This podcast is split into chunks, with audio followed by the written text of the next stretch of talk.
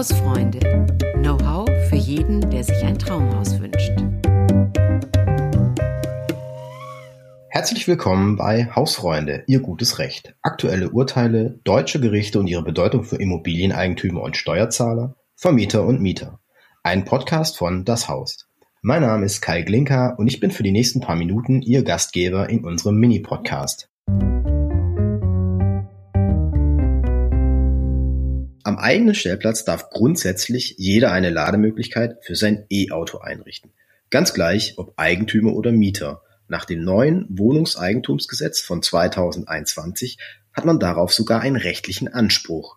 Schwierig wird es jedoch, wenn auf dem Grundstück des Wohnhauses keine Parkmöglichkeit vorhanden ist und das Fahrzeug an der Straße steht, also im öffentlichen Raum. Ein solcher Fall beschäftigte vor kurzem die Gerichte. Noelani, worum ging es da? Also, es ging um einen Hausbesitzer in Oberursel. Der besaß gleich zwei E-Fahrzeuge, einen Hybridwagen und einen reinen Stromer. Da er auf seinem Grundstück aber keinen Stellplatz hatte, wurde der passionierte Klimaschützer erfinderisch. Er dachte sich, hm, ich besorge mir längere Kabel und lege sie für die Dauer der Ladevorgänge, also für drei bis sechs Stunden, einfach über den Bürgersteig zur öffentlichen Parkbucht. Und damit niemand drüber stolpert, wollte er Kabelbrücken über die Leitungen legen. Solche Kabelbrücken, die auch bei Bauarbeiten verwendet werden, sind etwa 4,5 Zentimeter hoch, also so groß wie ein Schnapsglas etwa, und gelb-schwarz markiert, damit sie gut sichtbar vor dem Hindernis warnen. Das, wenn ich jetzt an Deutschland denke, klingt das schon mal sehr genehmigungspflichtig. Ja, das ist es auch. Und er brauchte dazu eine Sondernutzungserlaubnis der Stadt. Die Stadt Oberursel lehnte aber ab. Sie hielt die Kabel für Stolperfallen und eine Gefahr für den Fußgängerverkehr. Der Hauseigentümer wollte das nicht hinnehmen und zog vor das Verwaltungsgericht Frankfurt. Seine Klage begründete er damit, dass die Stadt Oberursel zu wenig für den Klimaschutz und die angestrebte Mobilitätswende tue. Es gebe zu wenig Ladestationen in Oberursel, um beide E-Fahrzeuge gleichzeitig laden zu können. Klimaschutz ist ja schließlich auch im Grundgesetz verankert. Tatsächlich, Paragraph 20a, da müsse er doch eine Sondererlaubnis erhalten, um seine klimafreundlichen E-Fahrzeuge jederzeit laden zu können. So gesehen mussten die Richter dann zwischen Barrierefreiheit und Klimaschutz entscheiden, oder wie? Nein, darauf haben sie sich nicht eingelassen. Das, die Verwaltungsrichter gaben der Stadt Oberursel Recht. Sie darf die Sondergenehmigung ablehnen. Die Begründung ist aber vielschichtiger. Bei der Entscheidung für oder gegen die Kabelkonstruktion gehe es um Sicherheit im Straßenverkehr. Gehwege müssen barrierefrei sein. Punkt. Dieses öffentliche Interesse ist höher zu bewerten als das private Anliegen, Elektrofahrzeuge direkt vor der Haustür laden zu können. Und daraus, dass das Grundgesetz Klimaschutz fordert, ergeben sich keine subjektiven Rechte einzelner Bürger. Am Rande bemerkten die Richter noch, der Klimafreund Bliebe ja trotzdem mobil, da er zwei E-Fahrzeuge besitze, könne er diese ja abwechselnd an einer öffentlichen Ladestation betanken. Also Fazit aus dem Urteil, Ladekabel über den Bürgersteig zu legen, ist eine schlechte Idee. Selbst wenn man nur ein Kabel brauchen sollte für ein E-Auto. Also besteht im öffentlichen Raum kein Anrecht auf eine private Ladestation. Wie verhält sich das denn, wenn zwar Parkmöglichkeiten auf dem Grundstück eines Mehrfamilienhauses vorhanden sind, die Stellplätze aber nicht einzelnen Wohnungen zugewiesen sind. Mhm. Ja, diese Situation, die gibt es häufiger. Dann stellt man sich, um zu parken, irgendwo hin, wo halt gerade Platz ist.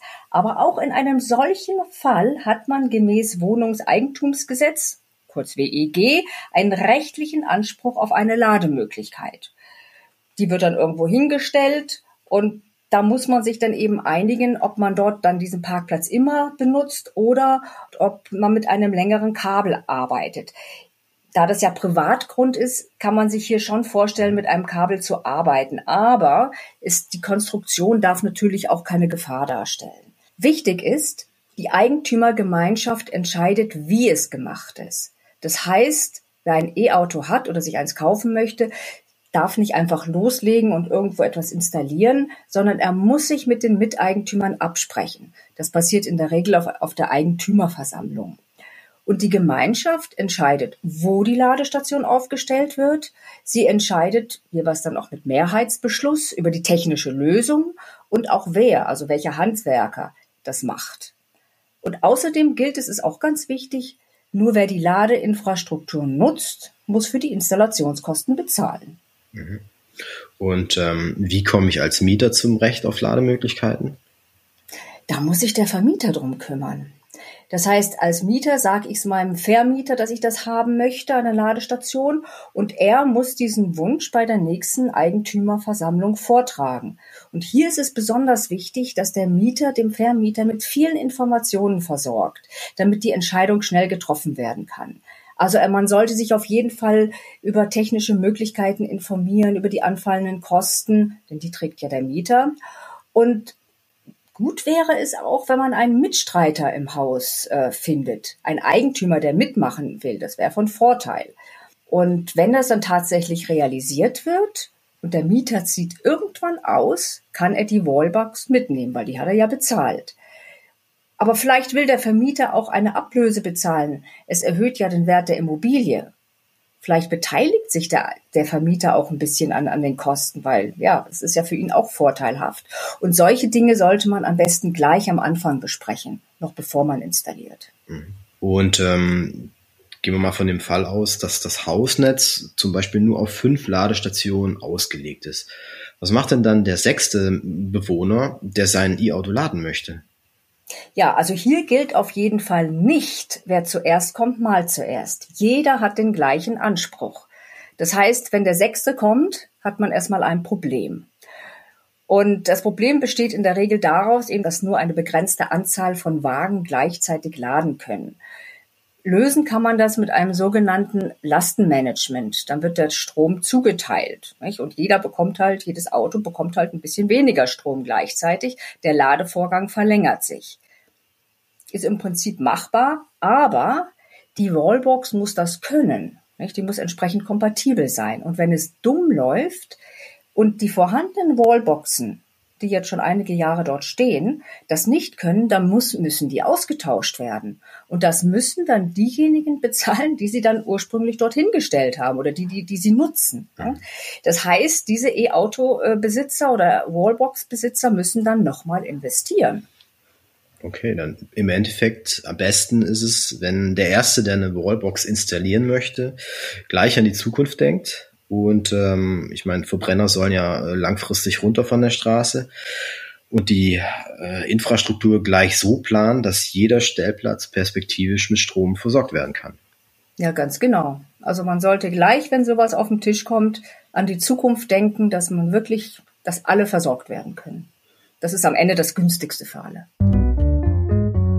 Das war's für heute mit unserem Mini-Podcast Ihr gutes Recht. Unsere, wenn Sie so wollen, kleine, aber feine Rechtsabteilung. Wir freuen uns, wenn Sie das nächste Mal wieder reinhören. Bei Fragen und Anregungen schreiben Sie uns an hausfreunde.haus.de. Abonnieren Sie uns auch gerne beim Streamingdienst Ihres Vertrauens. Machen Sie es gut und wir hören uns.